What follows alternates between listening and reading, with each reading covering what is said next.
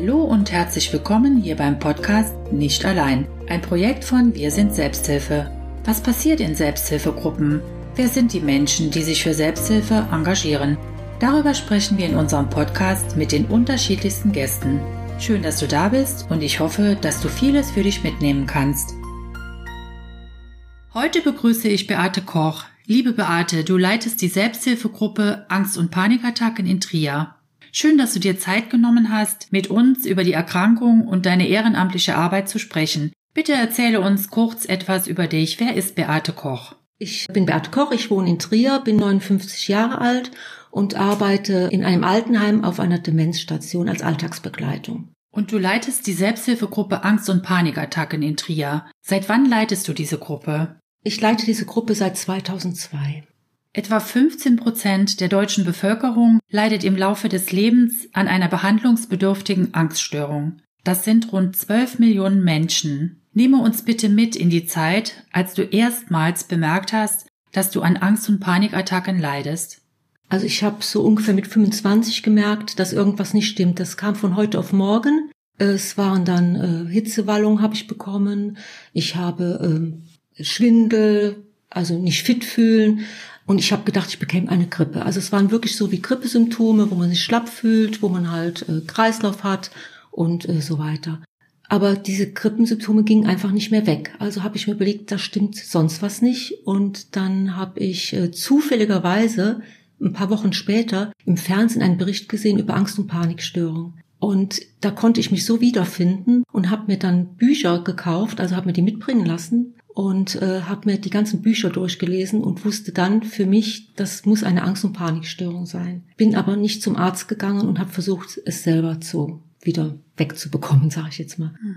Warum bist du nicht zum Arzt gegangen?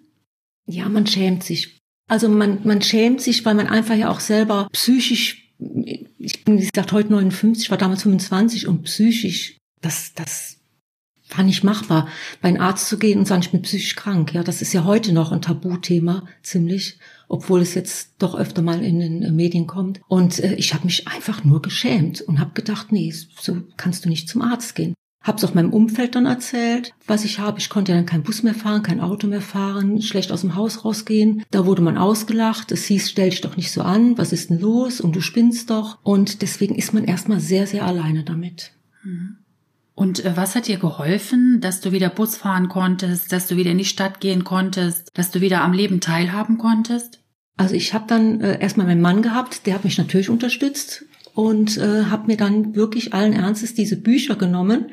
Ich weiß auch gar nicht mehr, welche Bücher es waren und habe mir die mit in den Bus genommen. Ja, ich bin dann wirklich von Station zu Station. Ich habe damals haben wir in Gusterath gewohnt und bin dann wirklich äh, das war dann wirklich eine Minute Busfahrt. Also das war dann von einer Station an die andere Station und habe dieses Buch dann umklammert und habe in dem Buch einfach nur gelesen, was für Symptome, was mache ich jetzt und bin dann immer weiter Station für Station jeden Tag eine Station mehr gefahren und so habe ich es dann nach und nach von alleine erstmal hinbekommen.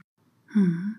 Und wann wurde die Diagnose gestellt, also von einem Arzt oder von einem Psychologen? Wenn ich ehrlich sein soll, war ich da schon über 30. Also ich habe es dann wirklich alleine alles gemacht. Also damals war es halt so, man konnte nicht einfach zum Psychologen gehen. Das war nicht machbar. Man musste zur Krankenkasse und musste ein Gutachten erstellen lassen und dann hat man einen Termin oder eine Überweisung bekommen zum Psychologen. Und den Weg geht man natürlich nicht, wenn man in der Angst voll drin ist. Und deswegen habe ich so lange damit gewartet, weil es geht alleine definitiv nicht weg. Und als man dann irgendwann das Gesetz rauskam, dass man beim Psychologen sofort einen Termin holen kann, habe ich mit ganz viel Glück, habe ich auch direkt einen gefunden, der mich sehr unterstützt hat, mit dem ich auch sehr froh war. Und äh, ja, das war dann mein erster Psychologentermin. Dankeschön. Du hast eben gesagt, das Umfeld hat so und so reagiert, also auch sehr unschön, wie du es beschrieben hast. Was denkst du, warum hat das Umfeld so reagiert und was hat sich geändert in den vergangenen 20 Jahren?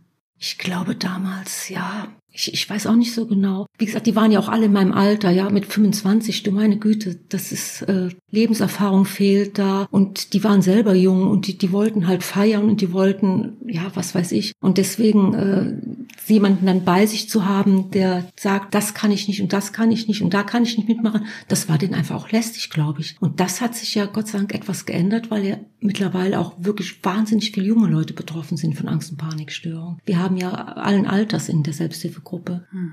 Und wann hast du beschlossen, eine Selbsthilfegruppe zu gründen? Und äh, welche ersten Schritte waren dazu nötig? Das war, als ich schon beim Psychologen war, der mich auch da sehr unterstützt hat. Da habe ich mich bei einer Selbsthilfegruppe gemeldet. Die war damals hier in Trier, ein Gesundheitsamt, aber da waren nur drei Leute. Und die haben halt wirklich nur da gesessen und wirklich nur äh, über ihr schlimmes Leben gesprochen. Das hat mich nicht weitergebracht. Also ich hatte mir da was anderes vorgestellt und habe dann nach einem halben Jahr, als mir dann anfing, durch die Therapie auch anfing, besser zu gehen, habe ich dann beschlossen, dass ich das alleine probieren möchte. Dass ich eine eigene Selbsthilfegruppe und dass ich meine Ideen dann halt verwirklichen möchte. Und daraus sind jetzt fast 20 Jahre geworden. Ja. Viele Menschen haben kein oder ein falsches Bild von Selbsthilfegruppen, meist das aus amerikanischen Filmen. Wie läuft so ein Treffen in eurer Gruppe ab? Ja, die meisten haben falsche Vorstellungen. Als ich dann gesagt habe, ich äh, gründe Selbsthilfegruppe, hat jeder zu mir gesagt, wie kannst du eine Selbsthilfegruppe und die, dieser sitzen Leute, die jammern dir die Ohren voll und das bringt doch gar nichts. Nee, so ist es nicht. Das wollte ich auch nie haben. Ich wollte einfach haben, dass die Leute sich gegenseitig auch unterstützen, dass man auch Perspektiven sieht, dass man sich gegenseitig weiterhilft. Und das, glaube ich, ist mir auch ganz gut gelungen. Wir treffen uns dann alle 14 Tage, also eigentlich im Klinikum Mutterhaus im Moment durch Corona eher nicht. Und äh, dann wird erstmal eine Blitzlichtrunde gemacht, einfach für zu schauen, wer äh, hat am meisten Redebedarf. Also dem es am schlechtesten geht und der reden möchte. Also man muss nichts sagen. Man wird dann gefragt, ob man erzählen möchte. Manche möchten auch nichts erzählen. Und der, der wirklich am meisten Redebedarf hat, der kann auch dann anfangen zu erzählen, was ihn so bedrückt und ja, und die Unterstützung von den anderen, das ist schon, das ist schon toll. Mhm.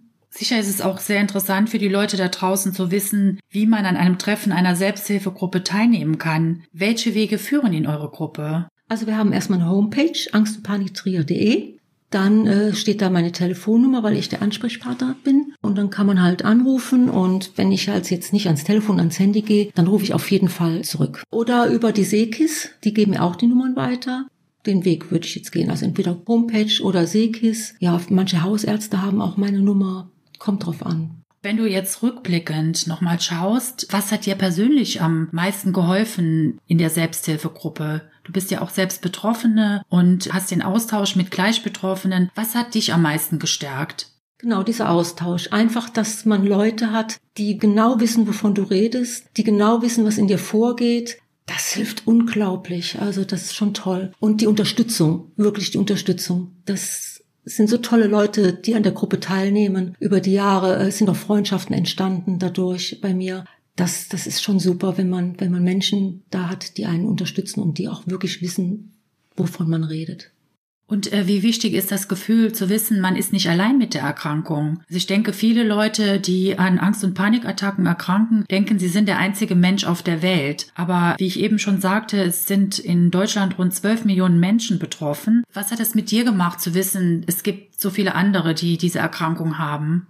Ja, das, das war ja auch mit ein Grund, äh, warum ich dann die Gruppe mit gegründet habe. Einfach weil ich gesagt habe, kein Mensch sollte damit alleine sein. Weil alleine sein ist ganz, ganz, ganz schlimm. Und das, das hilft einem einfach unglaublich. Weil, ja, die Leute wissen halt, wovon man redet. Und äh, es, es, man wird ja auch nicht ausgelacht. Und alles, was in der Gruppe besprochen wird, bleibt auch alles in der Gruppe. Also wir haben da Schweigepflicht und das geht nichts raus. Und die Leute fühlen sich sicher da. Man fühlt sich einfach aufgehoben, würde ich jetzt sagen. so. Mhm.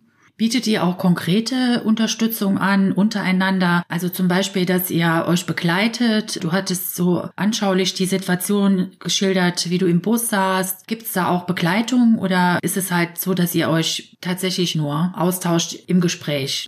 Nee, es gibt auch Begleitung. Wir sind auch schon ins Kino gegangen. Einer hat Platzangst und wollte ins Kino gehen und dann haben wir zwei, mit zwei oder drei Leuten sind wir dann mitgegangen. Oder jemand, der, ich glaube, mir hat mal eine gehabt, die hatte Zahnarztangst und da ist einer aus der Gruppe auch mit ihr zum Zahnarzt gegangen, hat ein bisschen Händchen gehalten. Oder Autofahren. Ich habe mir zum Beispiel jemand mitgeholt, der mit mir Auto gefahren ist, ne, damit ich nicht alleine bin. Also das machen wir auf jeden Fall. Oder Stadt gehen, dass einer, der halt in die Stadt gehen kann und der andere kann nicht in die Stadt gehen, dass er den begleitet und ja, das, das bieten wir auf jeden Fall auch an. Toll. Die Pandemie hat unser aller Leben verändert. Wie hat sich die Corona-Krise auf das Miteinander in eurer Gruppe ausgewirkt? Ja, leider ist es halt so, dass wir halt im Klinik- und Mutterhaus sind und wir uns im Moment nicht treffen können durch die Hygienebestimmungen. Das ist natürlich blöd, sage ich jetzt mal. Aber wir haben untereinander auf jeden Fall Kontakt. Wir haben auch unsere Nummern untereinander. Wir haben auch schon alle miteinander gesprochen. Also man ruft sich mal gegenseitig an und redet miteinander oder fragt mal, wie geht's dir jetzt im Moment? Wir wollten auch zuerst, äh, hatten wir uns überlegt, das digital zu machen, aber haben dann uns alle dagegen entschieden, weil viele mit dem Computer auch nicht so umgehen können. Ich gehöre leider Gottes auch dazu. Und bei so einer Erkrankung Erkrankung muss man sich einfach gegenüber sitzen. Das ist halt wirklich per Videoschaltung ist das ganz, ganz schlecht zu handeln. Also bei, bei dieser Erkrankung, wo ja auch wirklich Depressionen dazu gehören, das ist schon ganz gut, wenn man sich dann wirklich sieht und gegenüber sitzt. Mhm. Dankeschön. Noch eine letzte Frage. Wenn du Menschen, die an Angst- und Panikattacken leiden, drei Tipps geben könntest, welche drei Tipps wären das? Also der erste Tipp ist wirklich, man sollte sich einen Therapeuten suchen. Ganz, ganz, ganz, ganz wichtig. Ohne Therapeuten geht's nicht. Das ist schwierig, ich weiß. Also man hat wirklich Wartezeiten, also ein halbes Jahr, dann hat man noch Glück. Aber man kann auf der Krankenkasse anrufen, kann sich eine Liste schicken lassen mit allen Therapeuten der Umgebung und die abtelefonieren. Kann ich jedem nur raten. Dann natürlich auch nach Bauchgefühl. Man hat dann fünf Probesitzungen, einfach für zu gucken, ob es passt. Und dann sollte man auch wirklich nach dem Bauchgefühl gehen. Der Therapeut, der für mich gut ist, muss für andere nicht gut sein. Dann ist der Hausarzt natürlich auch ein Ansprechpartner, definitiv. Der der einem auch weiterhelfen kann, oder der Psychiater und natürlich die Selbsthilfegruppe. Danke, Beate. Ich danke dir sehr für das Gespräch und wünsche dir weiterhin viel Erfolg bei deiner so wichtigen ehrenamtlichen Arbeit. Dankeschön. Wir danken der IKK Südwest für die Förderung. Wenn du Fragen hast oder du dir ein Thema wünschst, über das wir hier im Podcast sprechen sollten, schreibe uns gerne unter info at selbsthilfe- rlp.de. Tschüss, mach's gut, bis zum nächsten Mal. Ich freue mich, wenn wir uns wiederhören.